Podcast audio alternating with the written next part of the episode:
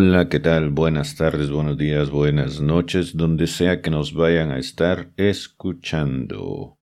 Soy Diego Murcia.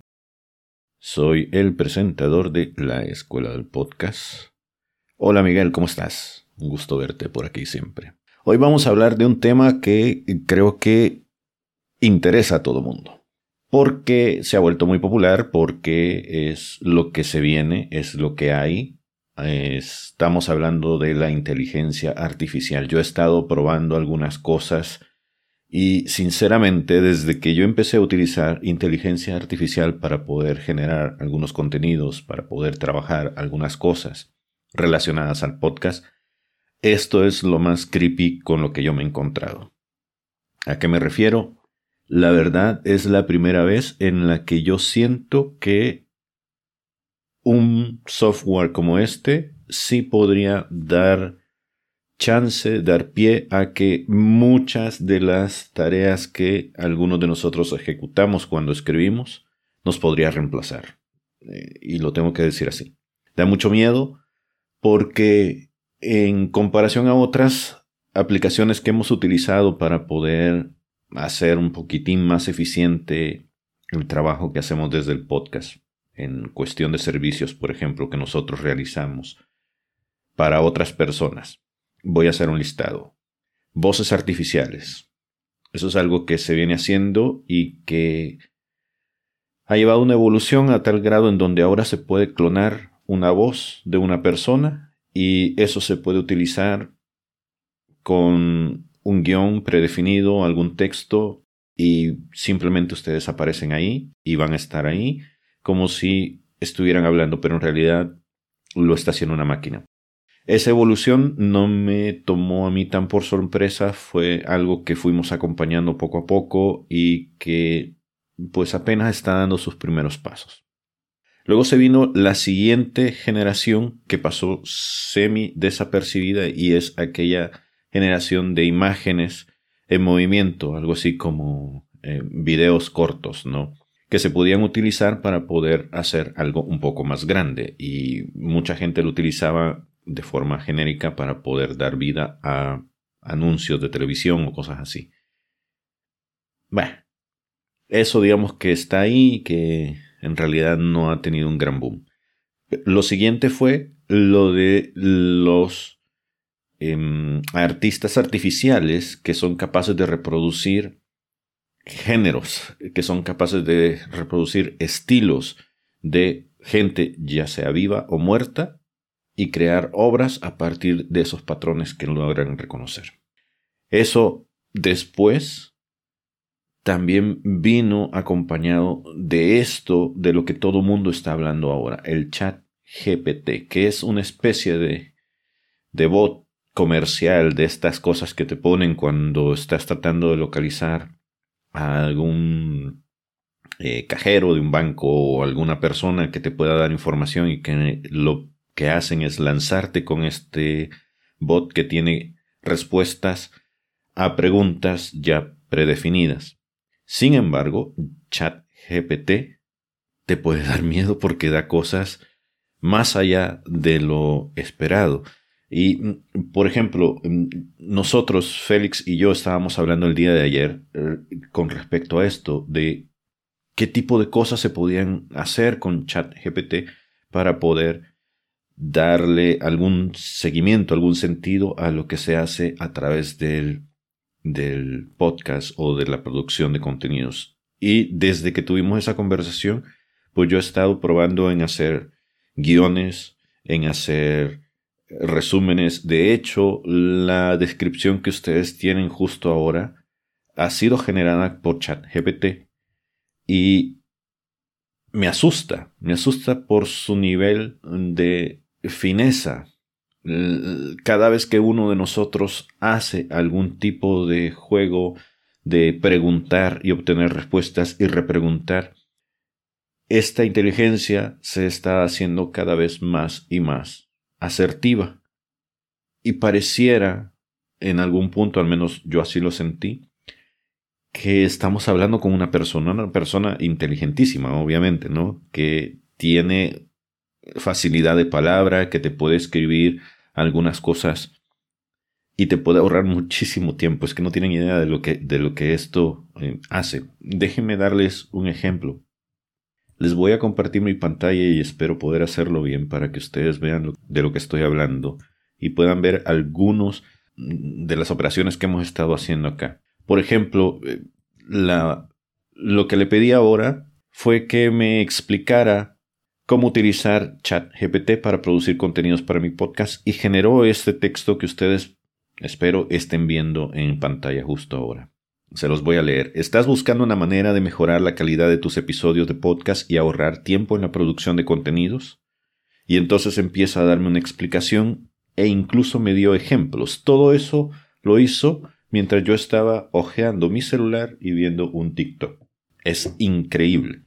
Ahora, hay algunas cosas que también he estado intentando hacer que genere para mí y que en realidad no llega hasta ese punto y es ahí donde me dio cierto descanso.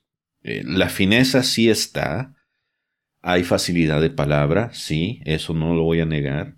Y también hay mucha, ¿cómo decirlo? Mucha formulación de cosas intuitivas. Es decir, si uno le da un tema con ciertos términos, la máquina va a intentar realizar la mayor cantidad de conexiones posibles en base a eso que se le ha dado.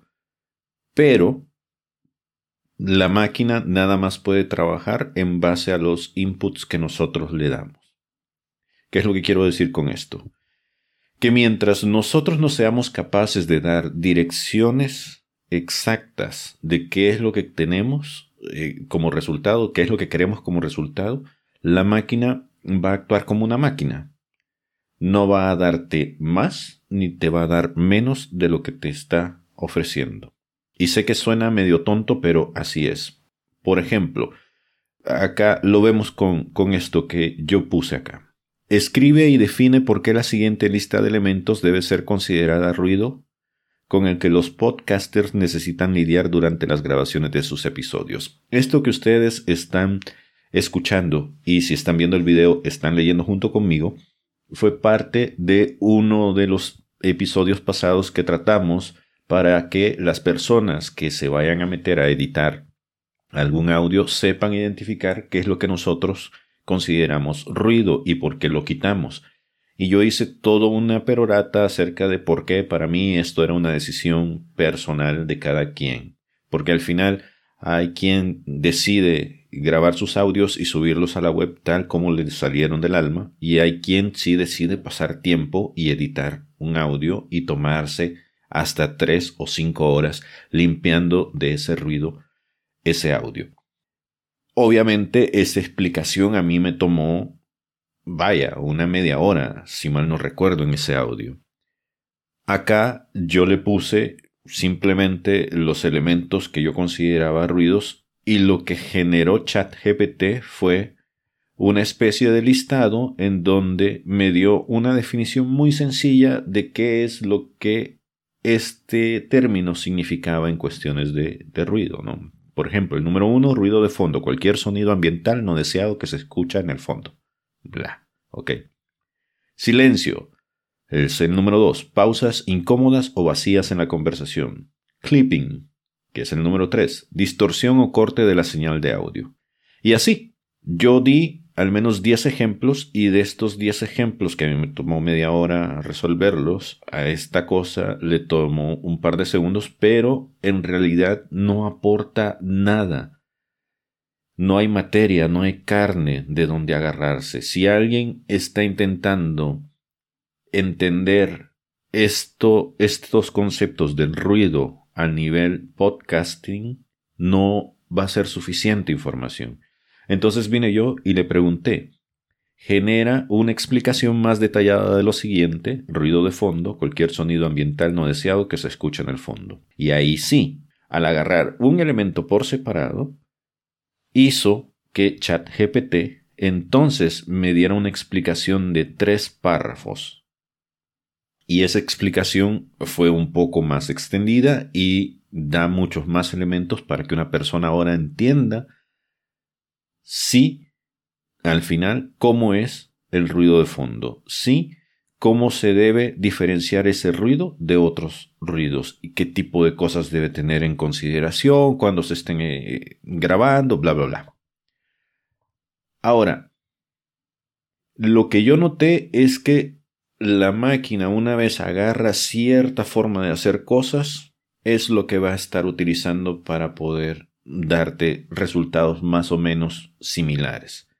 Es decir, no tiene iniciativa, no puede darte más de lo que ya te ha dado, a menos que vengas y cambies de alguna forma la orden que le estás dando o la manera en que le estás pidiendo que esa información sea dada para que la puedas reutilizar de otra manera.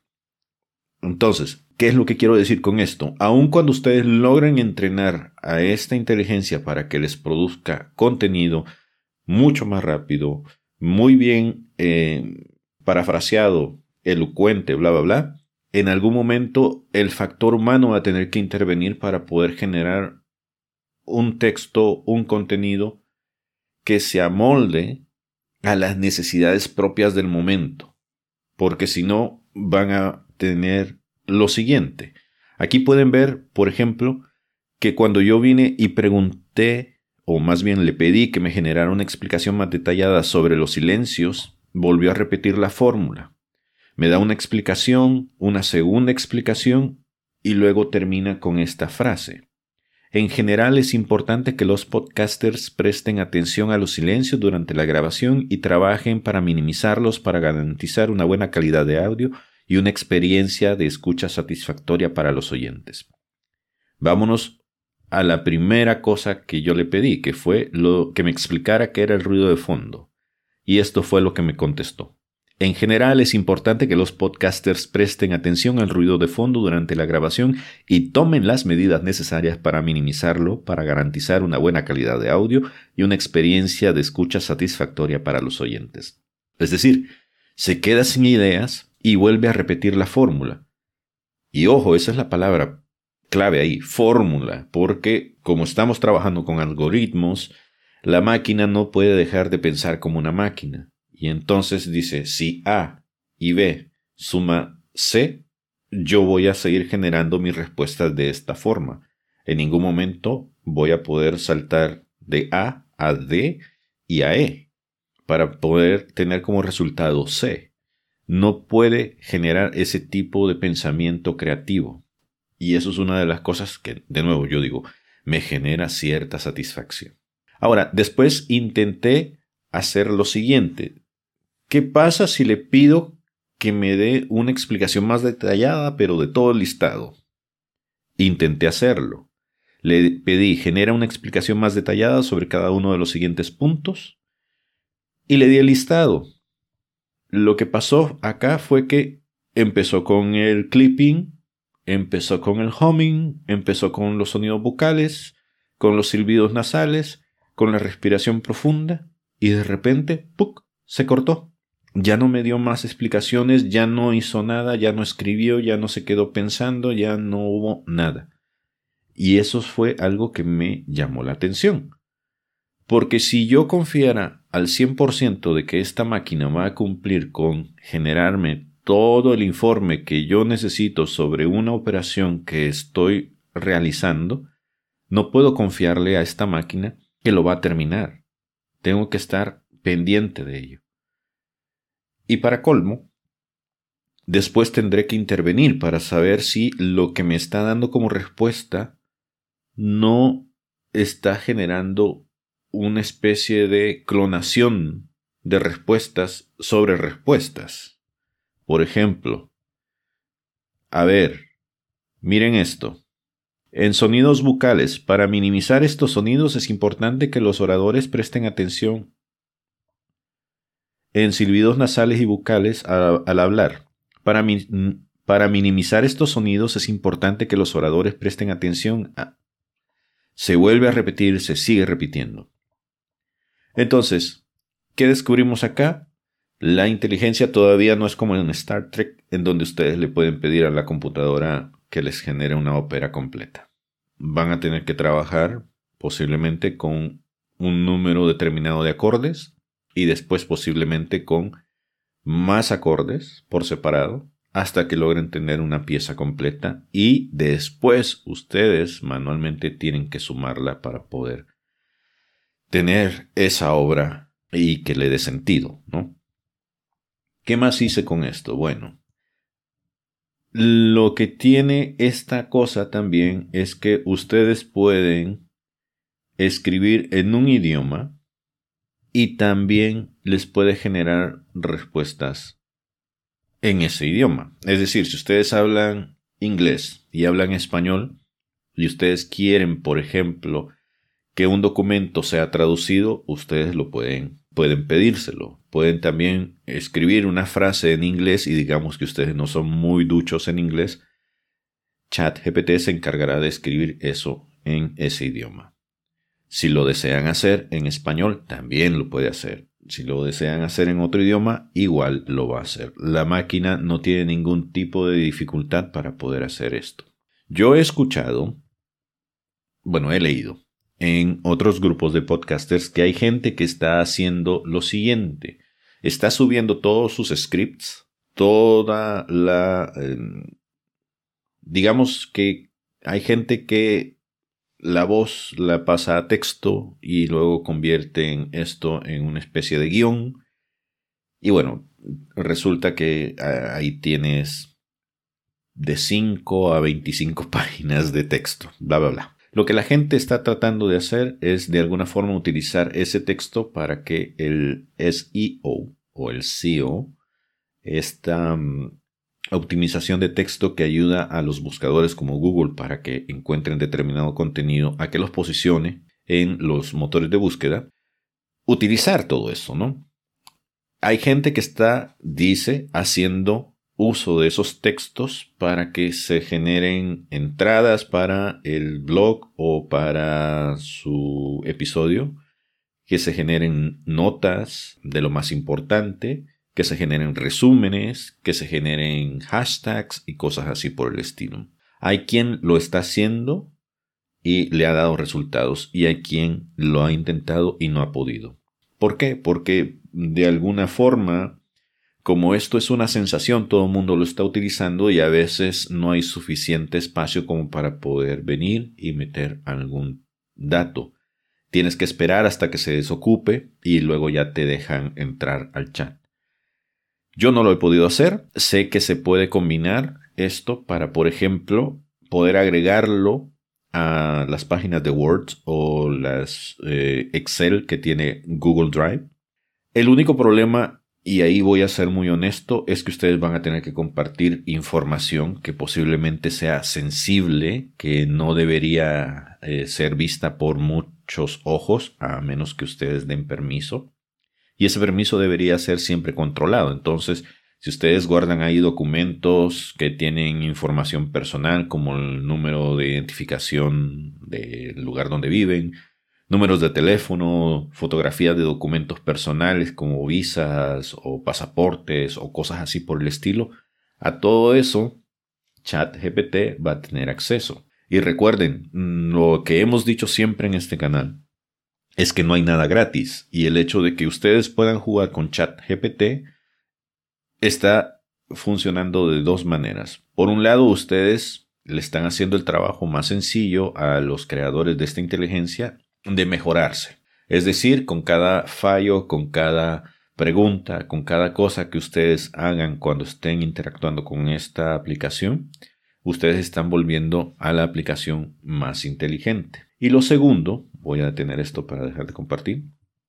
Lo segundo es que ustedes también están compartiendo su información privada, porque para poder meterse a esto es que ustedes tienen que dar un, correo electrónico, tienen que dar un nombre, tienen que dar un apellido y quién sabe a qué más cosas ustedes les van a dar acceso una vez que pues permitan a ChatGPT entrar a sus vidas.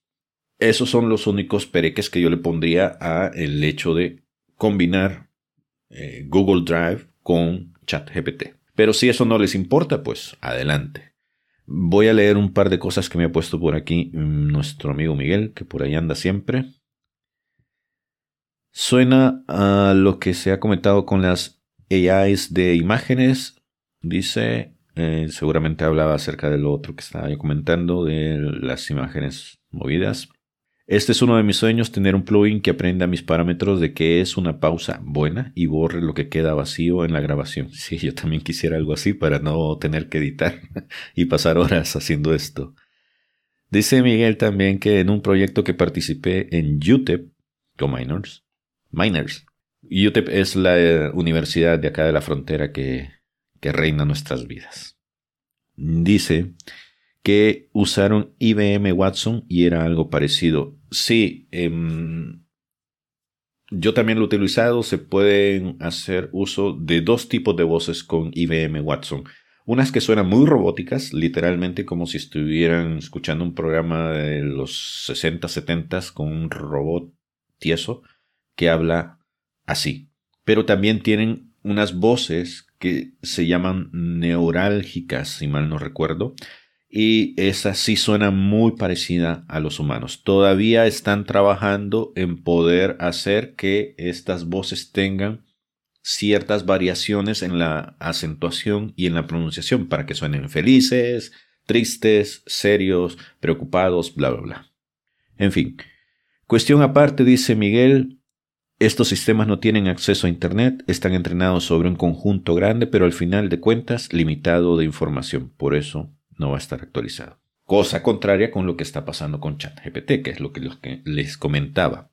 ¿Por qué? Porque pues nosotros estamos obsesionados con que en algún momento la vida se nos haga más fácil. Pero ¿a qué precio? ¿A qué costo? No lo sé. Por lo pronto, pues se vale soñar. Yo creo que hay cosas muy interesantes que hacer. Si no le tienen miedo ustedes a la tecnología, que creo que no hay que tenerle miedo, nada más hay que estar precavidos de saber a dónde nos queremos meter.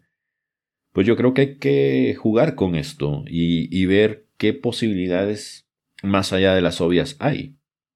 Si se pudiera utilizar esto para cosas que no se han utilizado hasta la fecha, sería interesante ver sus aplicaciones en campos como, bueno, acá yo estaba probándolo para la escuela del podcast. Vamos a ver si sirve para otras cuestiones. En un futuro esperemos que les tenga yo alguna actualización. Y ya, eso es todo lo que tengo para ahora. Eh, una disculpa que la semana pasada no hubo un episodio. La verdad necesitaba un descanso. Han sucedido un par de cosas ahí que me desbalancearon. Pero pues aquí andamos otra vez trabajando para ganarnos la vida. Y a propósito de eso, si ustedes requieren de alguien que les ayude con su proyecto, si ustedes quieren que les asesoremos con creación de contenidos y no le quieren dejar toda la carga a una aplicación, pues búsquenos en la escuela del podcast. Vayan al canal, métanse a la página, compren alguno de las de los aparatos con los que nosotros jugamos y si quieren regalarnos un café, pues invítennos un café, que nunca está de más para poder darnos ese aliento para seguir creando este tipo de, de contenidos. Eso es todo por mi parte. Gracias Miguel por estar ahí. Un saludo. A ver cuándo vuelves. Nos vemos hasta la siguiente.